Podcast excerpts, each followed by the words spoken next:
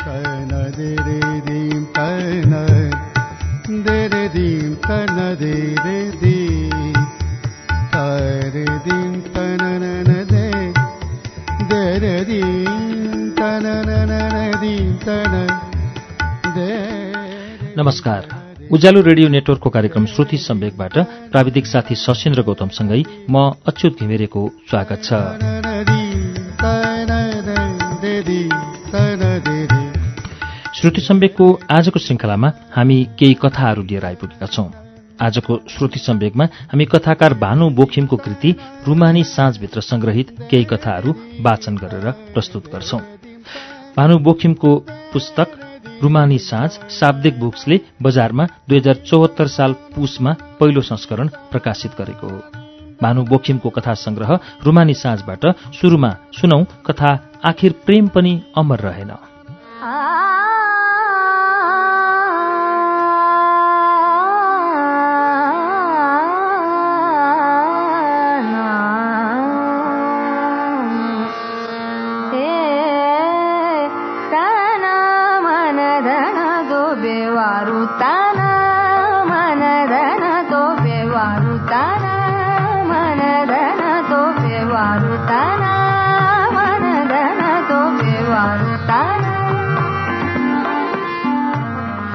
साथीसँग विदा मागेर अस्पतालबाट बाहिरिए। दूत गतिमा हिँडिरहेको थिएँ। चाँडै अँध्यारिएको मङ्सिरे साँझमा चिसो भात्तै बढेको थियो। साथीसँग गाइने वार्डमा बस्दा बस्दै अचानक रन्थनिएर म त्यहाँबाट भाग्दै थिएँ। भर्खरै पिता भएको साथी किरणसँग विदा मागेर पोहोर मङ्सिरमा विवाह भएको थियो किरणको। त्यो बेला ऊ गृहनगर रौतहट गएको थियो। त्यसबेला म निकै बेचैन भएँ कारण थिए मेरी प्रेमिका स्नेहा पौडेल। ऊ एकाएक हराएकी थिए युद्धकालमा विद्रोहीको हात परेको निहत्ता सुरक्षाकर्मी चाहिँ। उसको नम्बर डायल गरिरहन्थे। अक्सर फोन गए पनि उठ्दैनथ्यो कहिले फोनै अफ हुन्थ्यो। उसको सेलफोनमा मैले मिस कलको लामै सूची बनाएको हुनुपर्छ। हताशमा धेरैचोटि उसको फेसबुक प्रोफाइल पनि चाहेँ कुनै अपडेट थिएन। उसका पुरानै तस्विर हेर्दै र स्टाटस पढ्दै पिरो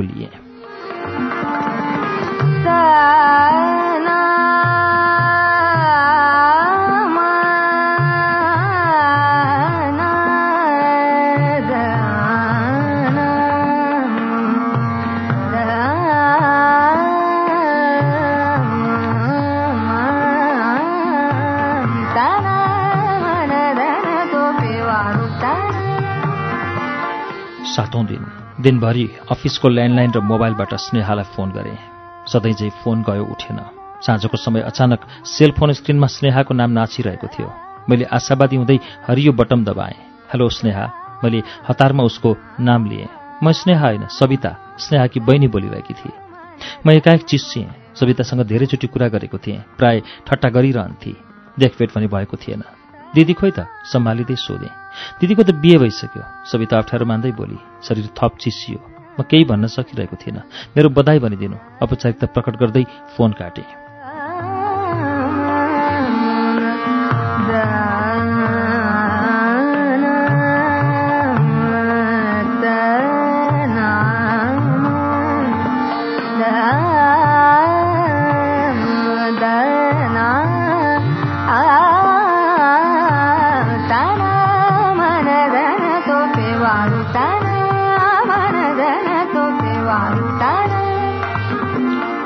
स्थिति ठिक उल्टो थियो।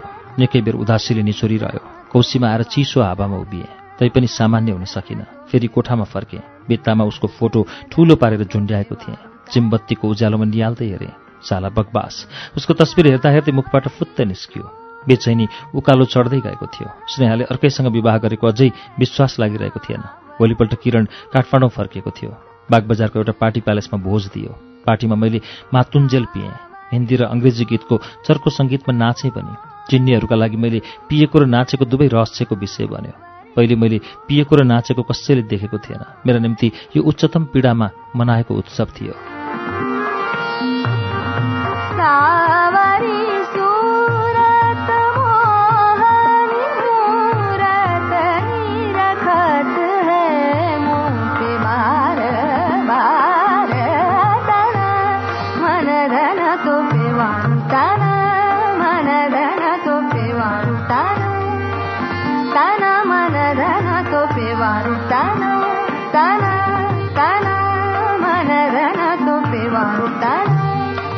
पार्टी प्यालेसबाट एक्लै निस्के।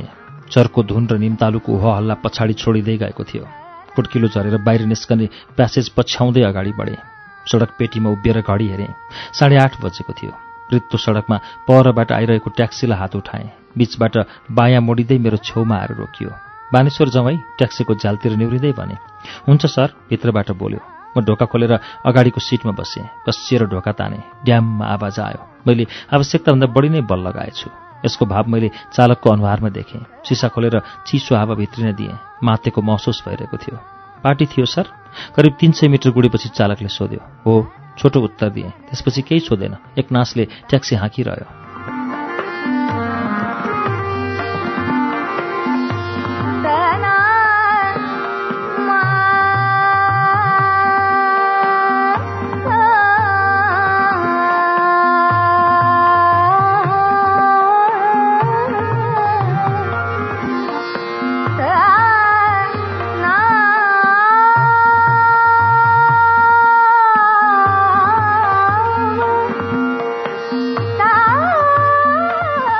सिटमा अठेस लागेर खुट्टालाई थालिङ्ग फाले।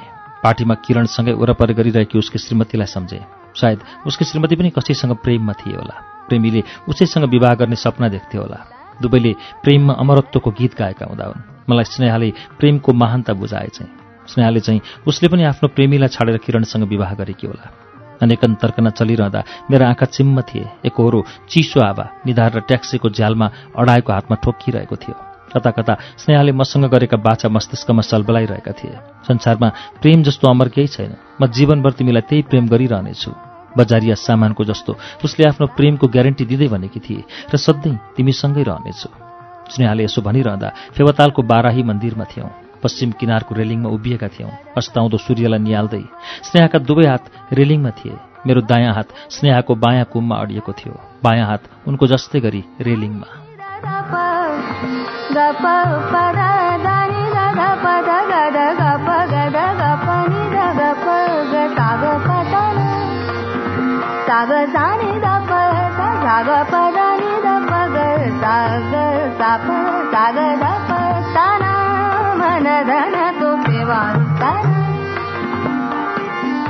माया प्रेम त्यो घाम जस्तो कहिल्यै डुब्दैन। उसले दायाँ हात पश्चिमतिर सोच्याउँदै फेरि भनेकी थिए सधैँ उदाइरहन्छ। म केही बोलिरहेको थिएन।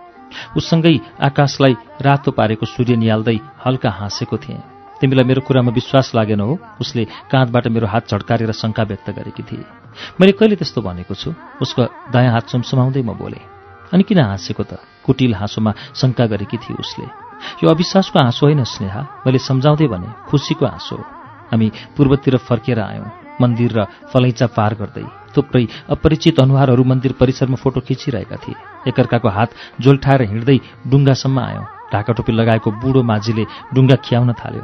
दाबिलोले पछाडि ठेलिएको तालको पानीमा तरङ्ग देखा पर्न थाल्यो। हामी दक्षिणतिर उत्तिरह्यौँ।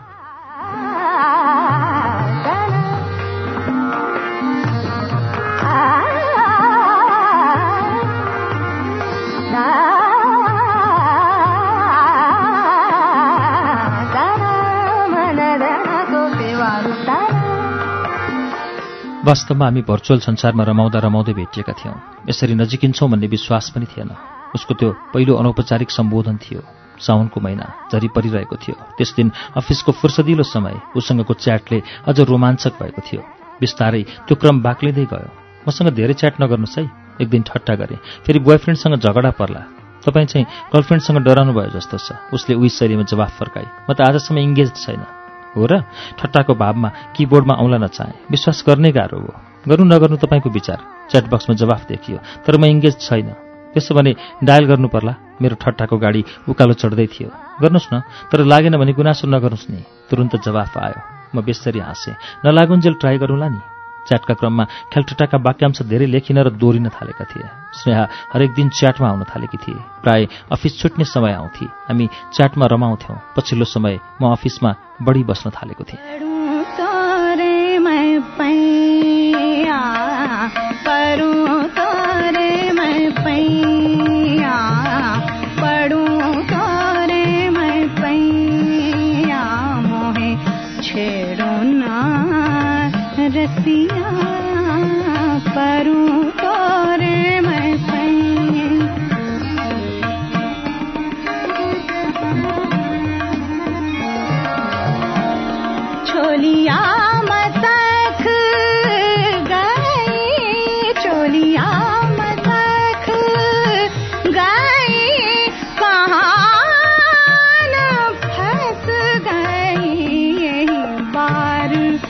पछतैया परूं तोरे मैं पैया अब त तपाईँसँग कुराकानी गर्न पनि हरेक दिन साइबर आउनुपर्छ। कुनै औपचारिकता बिना स्नेहाले च्याट बक्समा लेखेकी थिए। मैले तुरन्त केही लेखिनँ। अफिसको किचनबाट कफी लिएर आएँ। एक किसिमले मलाई च्याटका लागि उसकै प्रतीक्षा थियो। कफी पिउँदै कहिले कम्प्युटर स्क्रिनमा त कहिले बाहिर हेरिरहेँ अफिसको कम्पाउन्डभित्र सुलुत्त परेको सल्लाहको रूप थियो। त्यसको छेउमा रातो इनामेल पोतेको फलामे खम्बा थियो। जसको टुप्पामा टेलिफोन र केबल टिभीका तार गुजुल्टिएका थिए। लाग्यो त्यो जीवनको एउटा बिम्ब हो। अनेकन समस्यामा जेलिएको मन र सोचाइ जस्तै। फेरि टाउको घुमाएर आँखालाई कम्प्युटर स्क्रिनमा ल्याएँ। मलाई पनि तपाईँसँग कुरा नगर्दा खल्लो लाग्छ। मैले पनि लुज्जा त भनेर लेखिदिएँ। त्यही त है मलाई त हाम्रो लभ पऱ्यो कि जस्तो लाग्न थाल्यो? उसले लेखी। हाहा आई डोन्ट थिङ्क सो मैले उत्तर दिएँ। तर यी मेरा लेखाइ मात्र थिए। आर यु लाफिङ आई एम सिरियस तर यसरी पनि लभ पर्छ र? मैले सोधेँ। पर्छ। साँचो माया मुखले भन्नु पर्दैन। आँखाबाट छिर्छ र मनमा पुगेर बास गर्छ। गजबको डायलग मार्नुभयो। यो उपन्यासबाट लिएको कि कुनै फिल्मबाट चोरेको? मैले सोधेँ। मेरो आफ्नै हो। कुरा बुझ्दा तपाईँ चाहिँ डायलग चोर्नुहुन्छ जस्तो छ। जिन्दगीमा आजसम्म केही चोरेको छैन। मैले लेखिदिएँ। त त्यस्तो झुट बोल्ने हो? उसले लेखी कत्र कत्र चिज चोरेर केही चोर्या छैन रे। के चोरेर मैले? म अलि सशङ्कित हुँदै सोधेँ। मेरो दिल च्याटबक्समा उसका छोटा शब्द थिए।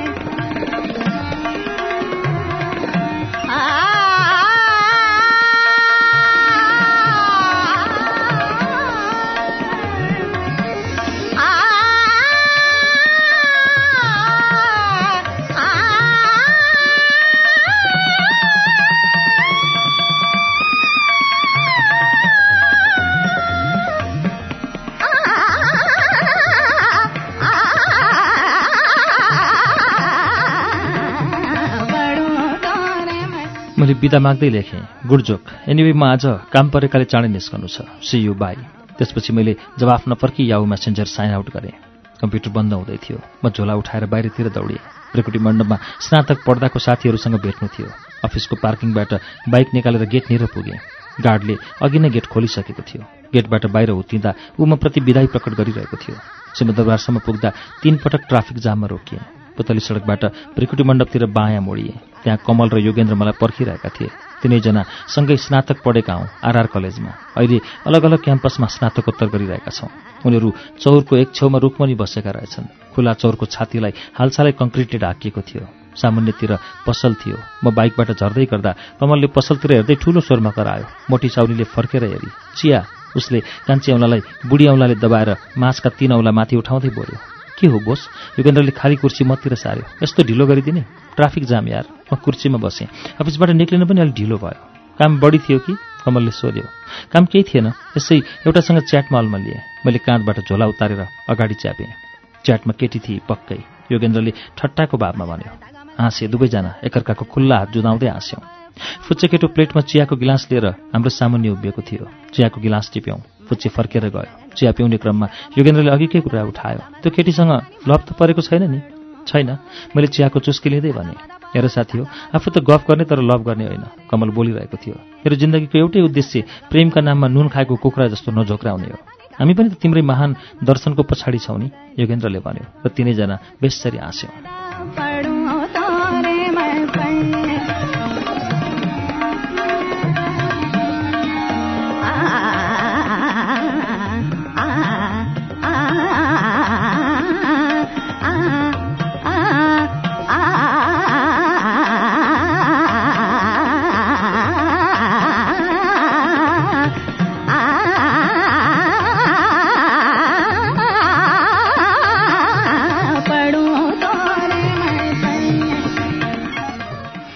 प्रेमका बारेमा हामी सबैको एक मत थियो।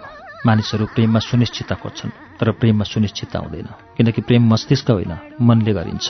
मन जो आफैमा अस्थिर हुन्छ अस्थिर मनले गर्ने प्रेम स्थिर हुने सम्भावना ज्यादै नै हुनेछ। तसर्थ मान्छेको मनसँगै पिरतीका पात्रहरू बदलिन सक्छन् जसलाई स्वाभाविक मान्नुपर्छ भन्ने हाम्रो तीन टाउके टोलीको मान्यता रहँदै आएको थियो। बाइक त्यहीँ छोडेर घुम्न निस्क्यौँ। आरआर क्याम्पस अगाडि पुगेपछि स्नातक पढ्दाको किस्सा निकाल्यौँ। बिहानी पख सडकको एक तिहाई भाग हामी जस्तै विद्यार्थीले ओगर्थ्यो इन्धनको भाउ बढ्दा होस् वा कुनै राजनीतिक उतार चढाव हुँदा होस् सडक जाम गराएर टायर बाल्नु दायित्व ठान्थ्यौँ। अगाडि बढ्दै जाँदा पुतली सडकको रेस्टुरेन्टमा छिर्यौँ। एक घण्टापछि बाहिरिँदा सडक सुनसान भएको थियो। फर्केर प्रिकुटी मण्डप आयौँ र आआफ्ना घरतिर लाग्यौँ। कोठामा पुगेपछि बाइक पार्किङ गरेँ। मेरो कोठा तेस्रो तलामा थियो। कुड्कीलाई उक्लिँदै गर्दा मोबाइल हेरेँ। स्नेहाको मिस कल थियो।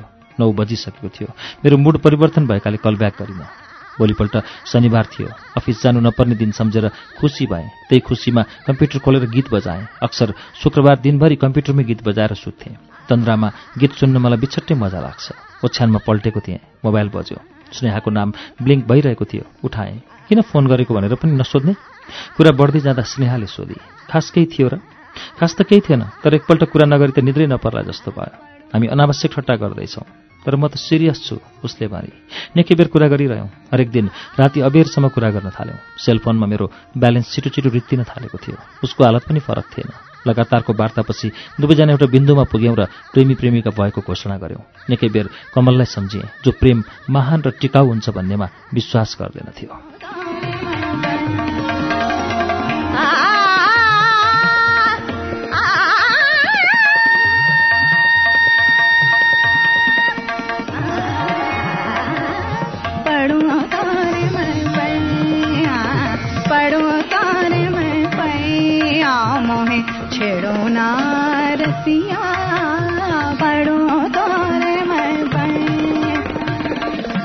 प्रेमी प्रेमिकाको घोषणापछि अझ आत्मीयता बढेको महसुस भयो। एकअर्कालाई तिमी भनेर सम्बोधन गर्न थाल्यौँ तर उसका धस्सिएका आँखा र मेरा चिम्रा आँखा बीचको भिन्नताले अवरोध सिर्जना गर्छ कि भन्ने शङ्का कायमै थियो। यसबारे मैले स्नेहालाई सजग पनि गराएँ। तिमी चिन्ता नल्याऊ उसले मलाई आश्वस्त पारेकी थिए। यसका लागि म परिवारलाई मनाउँछु। मानेनन् भने? नमाने भागाउँला नि उसले सहजतापूर्वक भनेकी थिए। कि तिमी भगाउन सक्दैनौ? तिमी तयार छौ भने कुनै समस्या छैन। मैले पनि आश्वस्त बनाएँ। त्यसपछि च्याटभन्दा पनि फोन सम्वाद बाक्लिएको थियो। ऊ हरेक साँझ र बिहान फोन गर्थे। मोबाइलको म्यासेज बक्समा उसकै एसएमएसको आधिपत्य हुन्थ्यो। जेठको महिना। हामी पोखरामा भेटेका थियौँ। ऊ घरमा ढाँटेर म्याग्दीबाट पोखरा आएकी थिए म अफिसबाट बिदा मिलाएर पोखरा उडेको थिएँ। दिनभरि फेवाताल र वरपर रमायौँ।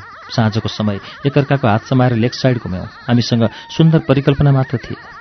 भोलिपल्ट बिहान म प्लेनबाट काठमाडौँ आएँ। स्नेहा मलाई छाड्न एयरपोर्टसम्म आई। सामान जाँच गराएपछि एयरपोर्टभित्रै बसिरह्यौँ। डिपार्चरका लागि एनाउन्समेन्ट भएपछि म सुरक्षा जाँचका लागि अघि बढेँ। स्नेहा बिदा लिएर बाहिर गई। एयरपोर्टबाट सिधै अफिसतिर गएँ र काममा लागेँ।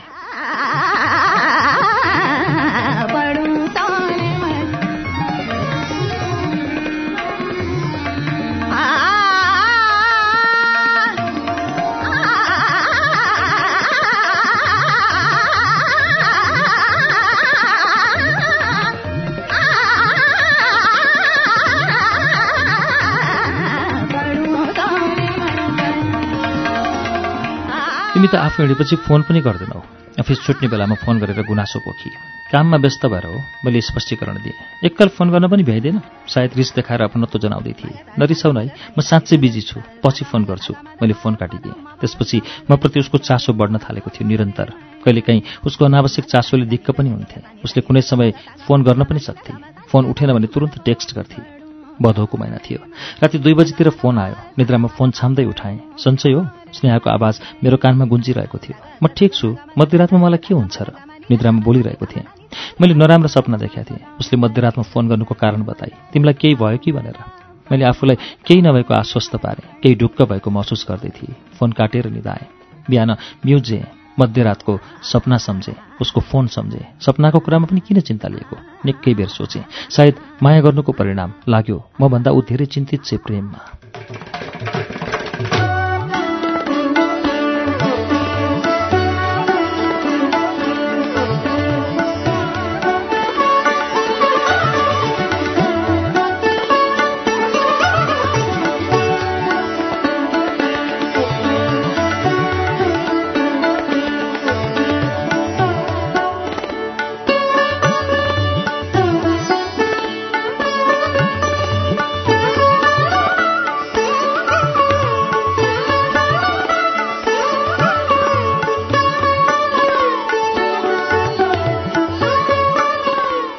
स्नेहाको नम्बर डायल गरेँ।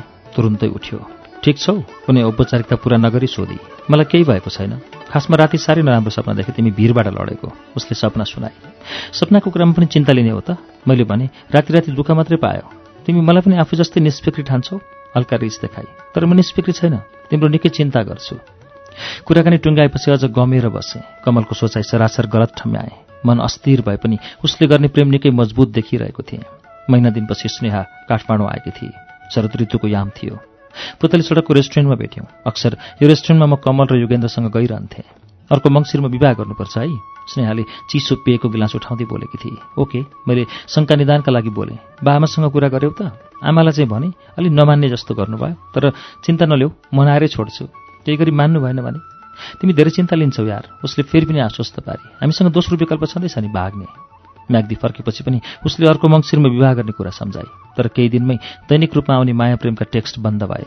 बिस्तारै फोन पनि कम हुँदै गयो। मैले कुनै शङ्काको दृष्टिले हेरिनँ। हाम्रो प्रेममा सीमान्त उपयोगिताको रास नियम लागू भयो वा आफ्नै ठानेर अनावश्यक केरकार गर्न छाडी स्नेहाले मङ्सिरको मध्यतिर उसकी बहिनीसँगको कुराकानी मेरो लागि धेरै असहज भइदियो। मैले सोच्नै सकिरहेको थिइनँ। त्यो रात अबेरसम्म निधाउन सकिनँ। धेरै बेर कमलका उक्तिहरू सम्झेँ अनि सम्झेँ स्नेहासँग पोखरा र पुतली सडकमा भेटेका दिनहरू। दिनका दिन आउने उसका प्रेमिल सन्देश र प्रेमवाणी पनि सम्झेँ। जति सम्झेँ उति असह्य भयो। गरौँ चिजले थिचे चाहिँ भयो छाती।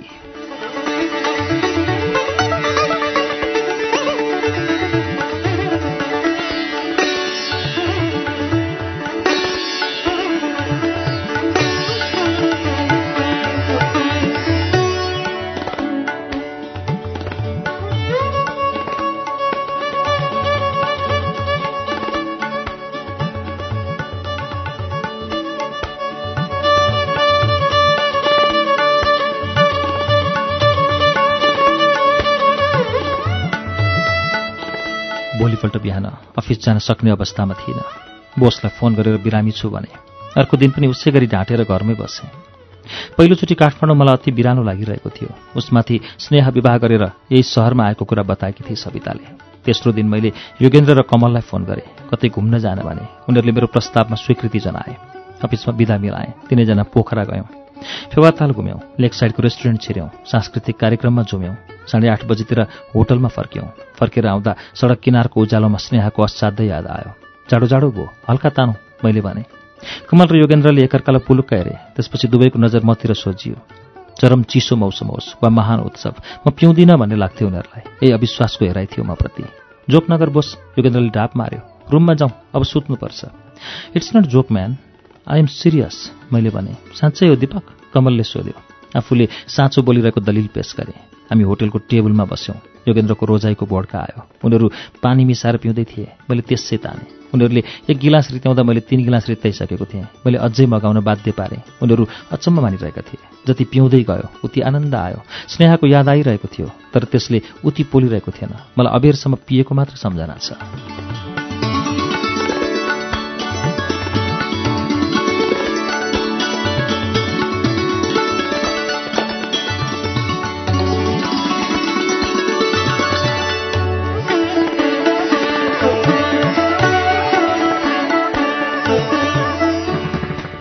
बिहान बिउजदा ह्याङओभर बाँकी थियो। कोठामा लहरे तिनवटा खाट थिए। आफूलाई बिचको खाटमा पल्टेको पाएँ। दायाँ बायाँका खाटबाट कमल र योगेन्द्र उठिसकेका थिए। बाथरुमबाट बाहिर आइरहेको कमल मलाई देखेर मुसुक्क हाँस्यो। बाथरुम छिरेको योगेन्द्रले त्यहाँबाट बाहिरिन धेरै समय लगाएन। म उठेर टावल टिपेर बाथरुम छिरेँ। एकछिनपछि ढोका ढकटक आयो। सँगसँगै आवाज पनि आयो। दिपक छिटो गराई चिया खान झर्नुपर्छ। बाहिरबाट योगेन्द्र बोलिरहेको थियो। अर्डर गर्दै गर। म साबरको पानीले टाउकोलाई भिजाइरहेको थिएँ। म आइहाल्छु उसलाई भने। चिसो मौसममा पनि पानीसँग खेलेँ बाहिर आउँदा केही चङ्गा पाएँ। ऐना हेर्दै कपाल कोरेर जिउमा बाक्लो ज्याकेट खाप्दै तल झरेँ। साथीहरू आँगनका टेबल कुर्सी ओगटेर बसेका थिए। त्यहाँ कलिलो घाम छाएको थियो। म गएर कुर्सीमा बस्दा नबस्दै कफी आइपुग्यो।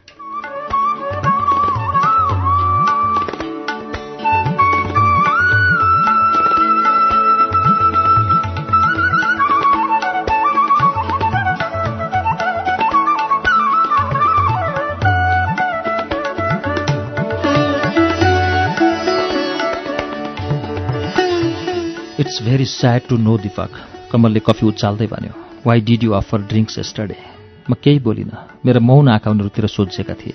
चुपचाप कफी पिइरहेँ। न्यानो अनुभूति भइरहेको थियो। मैले त सोचेँ साँच्ची जाडोकै कारण पिउँ भन्यो। योगेन्द्र निकै गम्भीर भयो। कति गम्भीर भएर बोलेको पहिलोपल्ट देख्दै थिएँ। उसले सोध्यो को हो स्नेहा? कसरी थाहा पायो स्नेहाको नाम? मैले सोधेँ तिमीले हिजो साह्रै गाली गर्यो यार। भन्नु नभन्नु भन्यो त्यो केटीलाई। कमलले भन्यो सायद नसामा मैले हिजो उप्रतिको बडास बोकेको हुनुपर्छ। अब सबै कुरा बताउन उपयुक्त ठाने। स्नेहा भेटिएदेखि छुट्टिएसम्मको कहानी। जीवन लामो र सुन्दर छ दिपक। एउटा केटीले छाड्दैमा निराश हुनुहुन्न। कमल दार्शनिकले जस्तै बोलिरहेको थियो। उसका भनाइहरू सही पनि लागिरहेका थिए। जीवनको कठिन मोडमा साथीको महत्त्व हुन्छ भन्ने महसुस गरिरहेको थिएँ। जो सधैँ नजिक नहुन सक्छन् तर जीवनबाट टाढा पनि कहिल्यै जाँदैनन् जिन्दगीमा माया प्रेमको सम्बन्ध टुट्न सक्छ तर मित्रताको सम्बन्ध अटल हिमाल हो।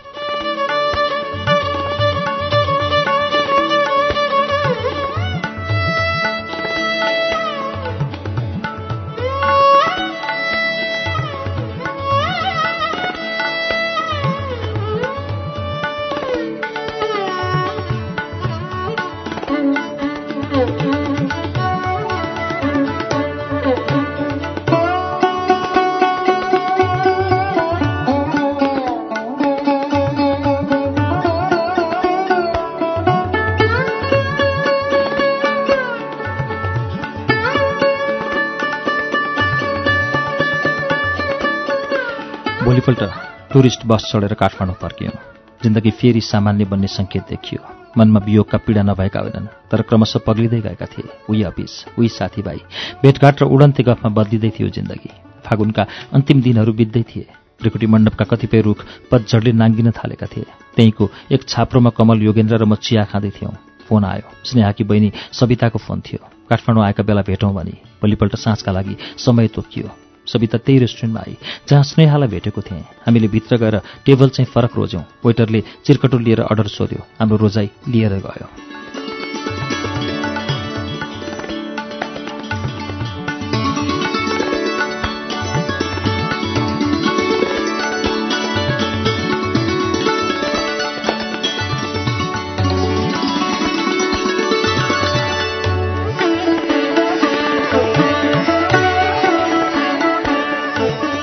दिदीले बाध्यतामा परेर बिहे गरेकी हो। उसले पुरानो कुरा स्पष्ट पार्न खोजे। कस्तो बाध्यता? मलाई वास्ता नभए पनि सोधे जस्तो गरे। दिदीले तपाईँको बारेमा सबै कुरा आमालाई भनेकी थिए। त्यो कुरा मलाई पनि थाहा छ। आमाले बाला भनेपछि फुपूले दिदीलाई घुम्न बोलाउनु भयो। जुन बेला तपाईँ र दिदीको भेट पनि भएको थियो हो त्यो बेला हामीले यही रेस्टुरेन्टमा भेटेका थियौँ। तर दिदीलाई कुनै केटा देखाउन झिकाइएको रहेछ। जुन कुरा दिदीलाई यहाँ आएर फर्किँदासम्म थाहा थिएन। अनि म कफीमा चिनी घोल्दै थिएँ। पछि केटालाई दिदी मन परेको कुरा बा आमा कहाँ पुग्यो त्यसपछि बिहेको कुरा उठ्यो। तर उसले तपाईँसँगै बिहे गर्ने अड्डी कसिन्। तर बा आमाले मान्नु भएन। दाईले साथ दिनुहुन्छ होला भन्ने आशा थियो दिदीलाई। दाई झन् कट्टर विरोधी निक्ले। मैले यो कुरा अनुमान पहिले नै गरेको थिएँ तर यस्तो अवस्थामा स्नेहाले भाग्ने कुरा गरेकी थिइन्। मैले भने दिदीले त्यतातिर पनि नसोचेकी होइन? तर तिमीहरू भागेर कहीँ गए पनि छोड्दैनौ भनेर दाइले धम्काए। गुन्डा लगाउनेसम्म कुरा गरे। बिहेको समय दिदी निकै तनावमा थिइन्। ए मैले उनको व्यवस्था बुझिदिए जस्तो गरेँ। ठिकै छ हुने कुरा भइगयो। अब धेरै दुःख मान्नुहुन्न।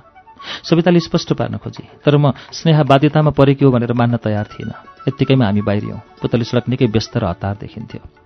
दिदीको धेरै धेरै सम्झना छ अरे चुटिने बेला सविताले भने प्रतिक्रियामा मुसुक्क हाँसे मात्र।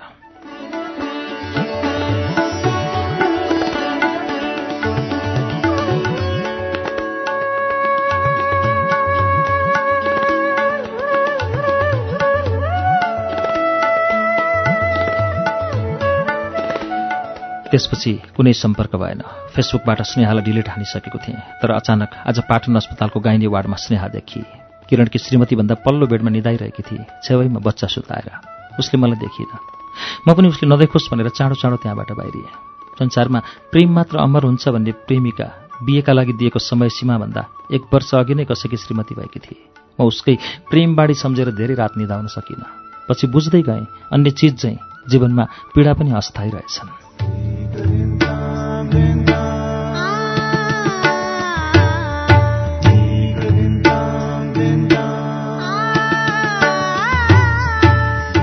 कथाकार भानु बोखिमको कथा सङ्ग्रह रुमानी साँझभित्र सङ्ग्रहित आखिर प्रेम पनि अमर रहेन शीर्षकको कथा हामीले वाचन गर्यौं। श्रुति सम्वेक तपाईँ सुन्दै हुनुहुन्छ। यसभित्र अरू कथा लिएर केही बेरमा आउनेछौ। उज्यालो सुन्दै गर्नुहोला।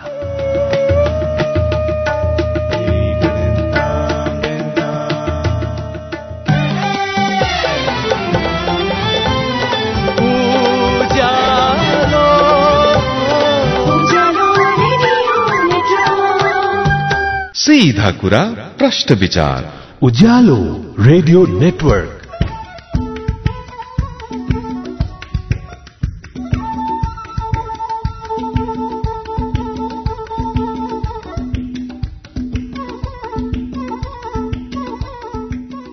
कार्यक्रम श्रुति सम्वेकमा तपाईँलाई फेरि स्वागत छ। श्रुति सम्वेक तपाईँले उज्यालो रेडियो नेटवर्क काठमाडौँसँगै देशभरिका विभिन्न रेडियो स्टेशनबाट एकैसाथ सुनिरहनु भएको छ। श्रुति सम्वेकमा हामी आज कथाकार भानु बोकिमको कथा संग्रह रुमानी साँझभित्र संग्रहित कथाहरू सुनिरहेका छौं।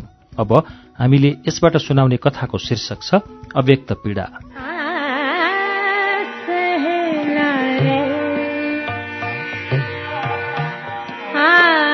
सहेला रे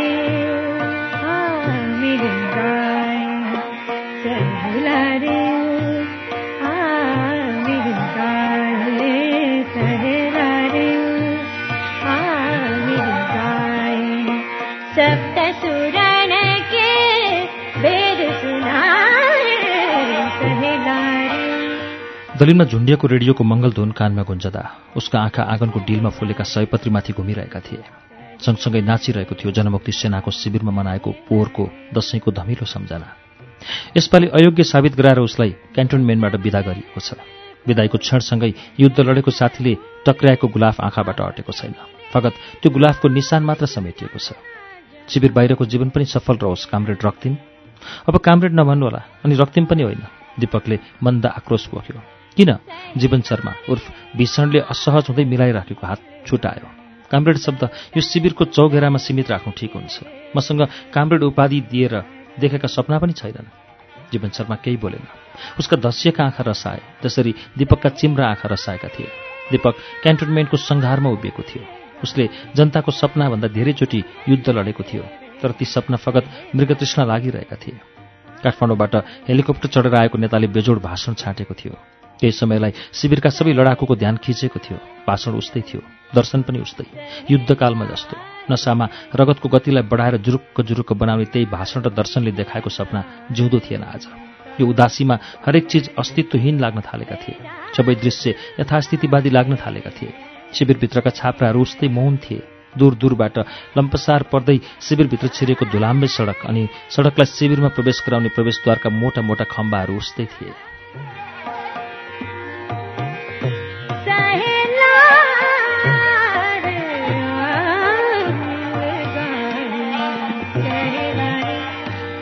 उसले साथीहरूसँग हात मिलायो र अघि बढ्यो।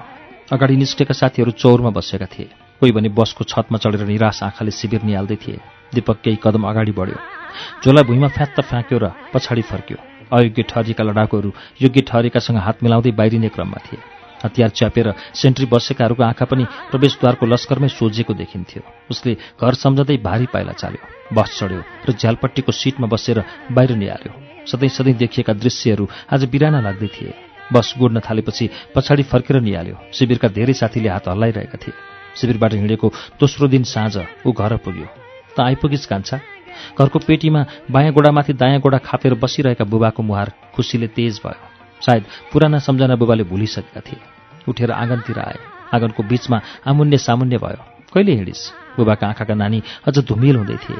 हिजो बिहान दुवैजना घरको सेकुवातिर बढे दीपकले झोला बिसाएर खसेलाले बुनेको पिर्कामा बस्यो।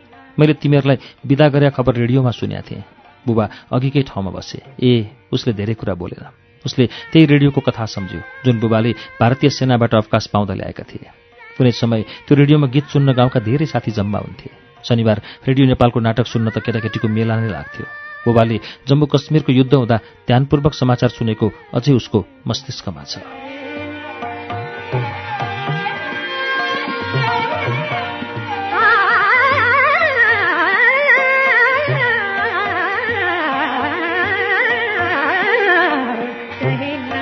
अनि भाउजू र नानी उसले सोध्यो भित्रै छन्? लहिन भित्र त पनि। दुवैजना उठे। नसै नसाले साम्राज्य जमाएको बुबाको हातले उसको झोला उठाउन खोज्यो तर दिपकले रोक्यो। बुबा अघि अघि अनि ऊ पछि पछि ढोकाभित्र छिर्नु अघि मूल ढोकाको दायाँतिर टाँसिएको तस्विरमा आँखा ठोकियो। क्रान्तिमा जाँदा ताकाको दाजुभाउजूको तस्विर ध्वाँसोले थोरै धमिलिएको थियो। ढोका छेउमा रोकिएर निहालिरह्यो। अरू फोटोमा भन्दा पनि दाजुको तस्विरमा आँखा अडिरह्यो नाइ मम्मी मलाई त दिनै पर्छ। आमासँग झगडा गरिरहेको भतिजोको आवाजले उसको एकाग्रता बिथोल्यो। होइन कता गइस्? भित्र आइज न उसै बेला बुबाको आवाज पनि थपियो। बिस्तारै तस्विरबाट आँखा झारेर खुट्टा बढायो। सङ्घारलाई नाग्यो र भित्र पस्यो। अङ्कल खाजा खाँदै गरेको भतिजो झम्टिँदै आयो। भाउजूले बस्ने ठाउँ तयार गरिन्। त्योभन्दा बढी भतिजो खुसी देखियो। सानो छँदा भतिजो उसँग मजाले खेल्ने गर्थ्यो। दाजु जागिरमा थिए। भाउजूले अरू काम गर्थिन्। हुनसक्छ त्यही हिमचिमका कारण ऊ काकासँग छुट्न मान्दैनथ्यो क्रान्तिकारीको ताँतीमा मिसिएर घरबाट बाटो लाग्दा तीन वर्षीय भतिजोले आँगनको डिलसम्म पछ्याएको थियो। सायद त्यो बेला बुबाले भन्दा भतिजोले बढी उसको आवश्यकता महसुस गरेको थियो। त्यसपछिका छवटा हिउँद नफर्कने गरी इतिहास भए यसबीचमा उसले धेरै युद्ध लड्यो। कतै हार कतै जित कतै मित्र मरे कतै शत्रु मार्यो। यसको लेखाजोखा रहेन। बस आज घर आउँदा भतिजो र बुबा खुसी थिए। भाउजूको आँखामा भने खासै चमक थिएन। सायद उनको विधवा जीवनले कोही आउनु र जानुको औचित्य देख्न छाडेको थियो।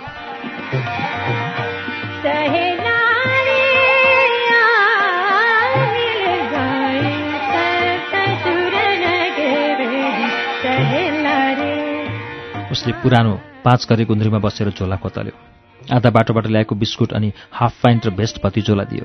बुबाका लागि इन्डियन रम ल्याएको थियो। बुबा भारतीय रमका शौखिन थिए। उनी छुट्टीमा घर आउँदा सधैँ एक दुई बोतल रम ल्याउँथे र गाउँलेसँगै अलिअलि पिउँथे। उसले त्यही सम्झेर बुबाका निम्ति किनेको थियो।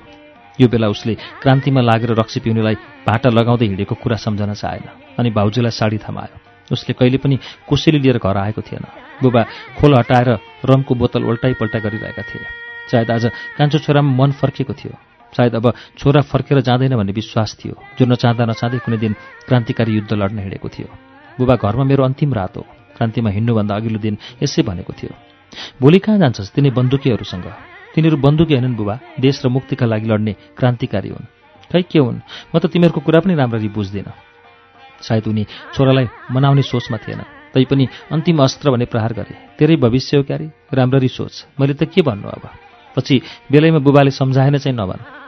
यो मेरो मात्र भविष्य होइन बुबा। सिङ्गो देशको भविष्य हो।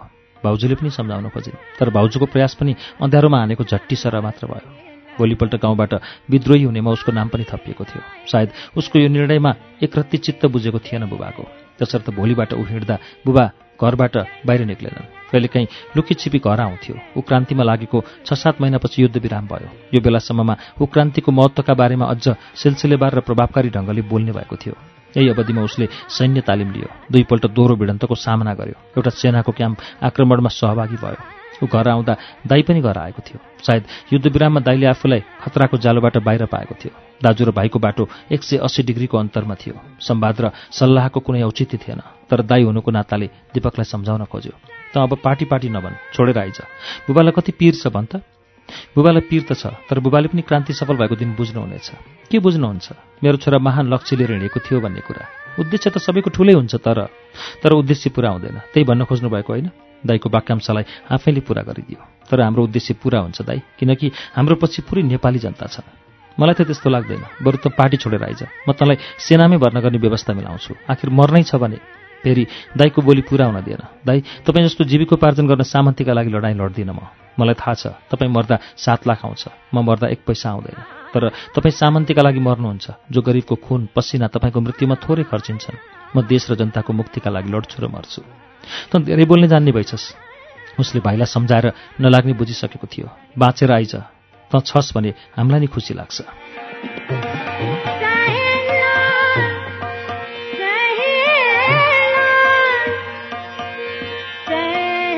केही दिनपछि दाजु क्याम्पमा फर्किसकेको थियो। भाइ सुदूर गाउँमा क्रान्तिकारी दर्शन छर्दै थियो। बेला मौकामा घर आउँथ्यो तर घरका कसैले उसलाई सम्झाउँदैनथे गाउँले उसको कुरामा सही मात्र थाप्थे। ऊ घर आउँदा भतिजो चाहिँ खुसी हुन्थ्यो। सायद उसलाई काका क्रान्तिमा लागेको अझै थाहा थिएन। एक दिन त्यही थोत्रो रेडियोमा क्रान्तिकारी र सरकार बीचको वार्ता भाडिएको समाचार गुन्जियो। बुढाबा आफ्नो दुई छोरालाई सम्झेर रातभरि निधाउन सकेनन्। दीपक सुरम्य दर्शनको नारासँगै अझ दुस्साहसी भएको थियो। उसलाई मृत्युको कुनै फिक्री थिएन। युद्धविराम भाडिएपछिको तेस्रो भिडन्त दीपकले चित्रे भिरमा सामना गर्नु पर्यो उस साथी मरेकोमा दुःखी थियो भने आफू बाँचेकोमा खुसी। सुरक्षित छौँ भन्ने लागेर कमान्डर बोल्न थाल्यो आज जुन बहादुरका साथ तपाईँहरूले लड्नुभयो त्यो क्रान्तिकारी इतिहासमा सुनौलो अक्षरले लेखिनेछ। एक नाचको ताली छुट्यो। कमान्डरको भाषण सुन्न जम्मा भएका वरिपरिका मान्छेले पनि आफ्नो हत्केलामाथि हत्केला खापिरहेका थिए। केटाकेटीलाई भने ठुलो तमासा भएको थियो। तीन महिनापछि घर आउँदा भाउजूको सेतो पहिरन र बुबाको उदास आँखाले बताइरहेको थियो कि अब दाजु रहेनन्। उसले केही बोलेन। बुबा र भाउजूले पनि केही बोलेनन्। भतिजो पनि पहिले जस्तो चञ्चले थिएन। सायद आफू टुरो हुनुको आभास भयो उसलाई। रातभरि तर्कना गरिरह्यो साउनको रात। च्याउकेरीको आवाजले उसलाई बिथोलिरह्यो। दाईसँग भएका अन्तिम संवाद सम्झ्यो। बुबा र भाउजूसँग दाईको मृत्युबारे जानकारी लिने सामर्थ्य राखेन। भोलिपल्ट बिहानै गएर छिमेकका साथीलाई सोध्यो दाजु बितेको कति भयो साइला?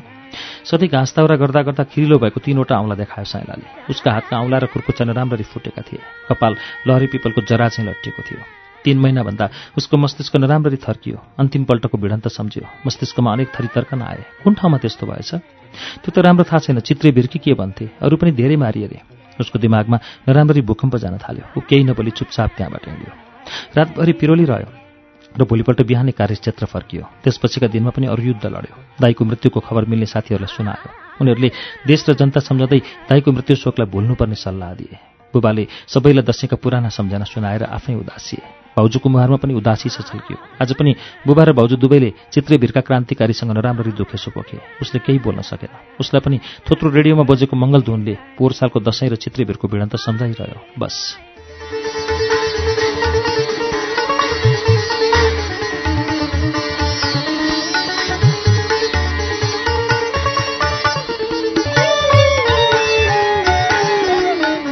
सम्वेकमा यो कथाको शीर्षक अव्यक्त पीडा थियो। कथाकार भानु बोखिमको रुमानी साँझ सङ्ग्रहभित्र सङ्ग्रहित यो कथा हामीले समय अभावका कारणले केही अंशहरू छुट्याउँदै पढेका थियौं। र यो सँगै आज हामीले यो कथा सङ्ग्रहबाट दुईवटा कथाहरू वाचन गर्यौं। कथाकार भानु बोखिमका कथा तपाईँलाई श्रुति सम्वेकमा वाचन कस्तो लाग्यो हामीलाई प्रतिक्रिया दिनुहोला। अर्को साता यसैबाट केही अरू कथाहरू लिएर आउँछौं। तबसम्मको लागि प्राविधिक साथी सशेन्द्र गौतम र म अच्युत घिमिरे विदा चाहन्छौ।